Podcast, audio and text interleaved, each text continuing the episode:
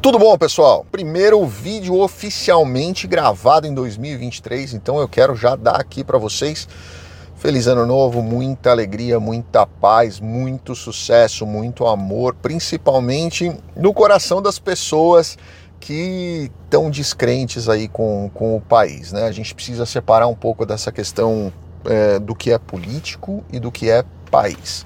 A gente tem todo o direito de questionar os políticos e até não simpatizar com eles, mas a gente não tem direito de odiar o país. Como eu disse para vocês lá atrás, inclusive num vídeo que eu fiz aí sobre o dia que eu deixei de acreditar no Brasil, inclusive o tema do vídeo é esse daí posso até deixar aqui na descrição para quem ainda não assistiu. É, uma, a minha grande questão com o, o Brasil não é o, o povo, não é, não, perdão, não é o país, é o povo. Né? Infelizmente, a falta de cultura, a falta de educação, a falta de patriotismo de verdade das pessoas, e patriotismo não tem nada a ver com amor político, tá? Você ter paixão por um determinado político ou por outro não quer dizer que você é patriota. Pelo contrário, você se torna menos patriota quando você ama um político é, específico, né? Então você olha menos para os interesses do país e olha mais para o seu interesse passional por aquela pessoa. Então isso é muito perigoso e eu particularmente não gosto muito disso. Mas vamos lá Feliz ano novo para todos vocês. Quero deixar um grande abraço aqui, agradecer demais, demais, demais, demais mesmo a cada uma dessas pessoas que acompanham o nosso trabalho aqui. De verdade, do fundo do meu coração, muito obrigado a vocês pelo carinho, pela paciência e principalmente pelo respeito pelo nosso trabalho, tá bom? Vamos lá, eu quero falar hoje com vocês sobre uma história. Eu vou ler aqui para vocês um, um artigo que me marcaram nele eu não ia comentar sobre esse assunto, porque eu já venho falando muito sobre isso. É, talvez eu até pensei em pedir para o Boco, para o Boco gravar esse, esse vídeo contando essa história, mas eu acho que é uma história muito, muito simples, muito objetiva, muito direta, e eu prefiro eu mesmo contar isso aqui para vocês e ler esse artigo aqui. Porque o que, que aconteceu?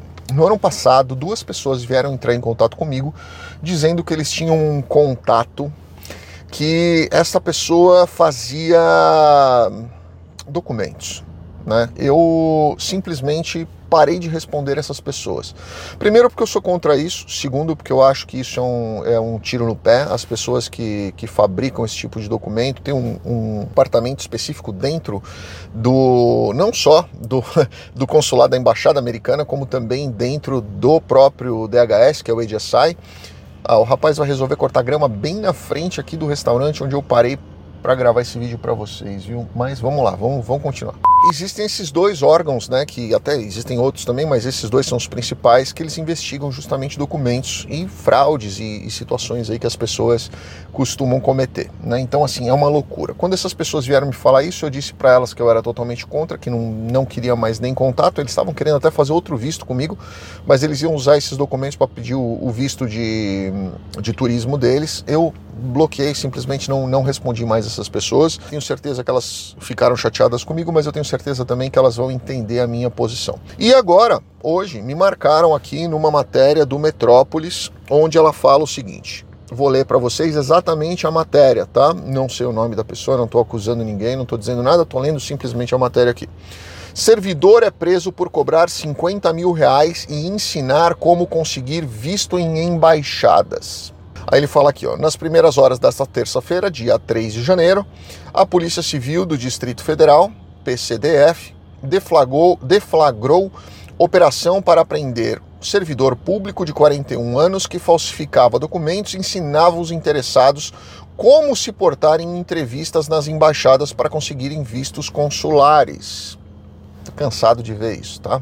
O suspeito cobrava dois mil reais por pessoa e caso ela conseguisse entrar no país, pagava mais 50 mil reais. Ou seja, a pessoa paga 10 mil dólares para um cara falsificar documento, mas não paga 10 mil dólares para um advogado fazer um protocolo de um processo é, onde ela vai conseguir legalmente morar dentro dos Estados Unidos. Não entra na minha cabeça isso.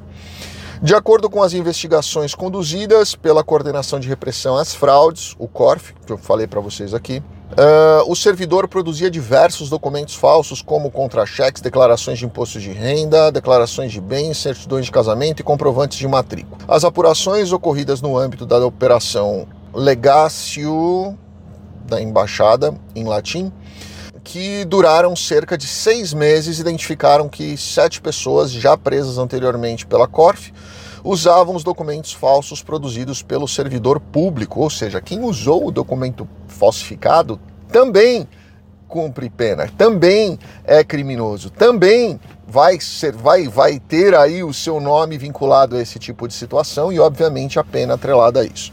Eu vou deixar o link aqui da, da na, dessa reportagem na descrição para vocês lerem. E eu vi muitos casos de pessoas vendendo diplomas falsos, usando diplomas falsos, pessoas é, se intitulando algo que nunca foram para processos de EB. Eu cansei de ver esse tipo de falsificação, esse tipo de fraude aqui. Então, gente, tomem cuidado com isso, é um grande problema. Isso, quando vem, não, vocês não vão tomar só um processo criminal no seu país de origem, vocês vão também tomar um bar de, eterno dentro dos Estados Unidos, onde você vai, não vai conseguir nunca mais pedir nenhum tipo de visto para os Estados Unidos. Então, tomem cuidado com esse tipo de situação tenta conversar com um advogado de imigração, alguém que vai conhecer, entender qual é o seu caso e essa pessoa vai te direcionar para o melhor caminho para você. Se eventualmente você não tiver perfil para um país, pode ser que você tenha para outro e essa, essa pessoa vai saber te direcionar direitinho, tá bom? Grande abraço, fiquem com Deus. Deixa aqui escrito se vocês já viram algo semelhante com relação a isso e alertem as pessoas para que elas não caiam nesse tipo de situação e nesse tipo de promessa. Grande abraço, fiquem com Deus. Obrigado.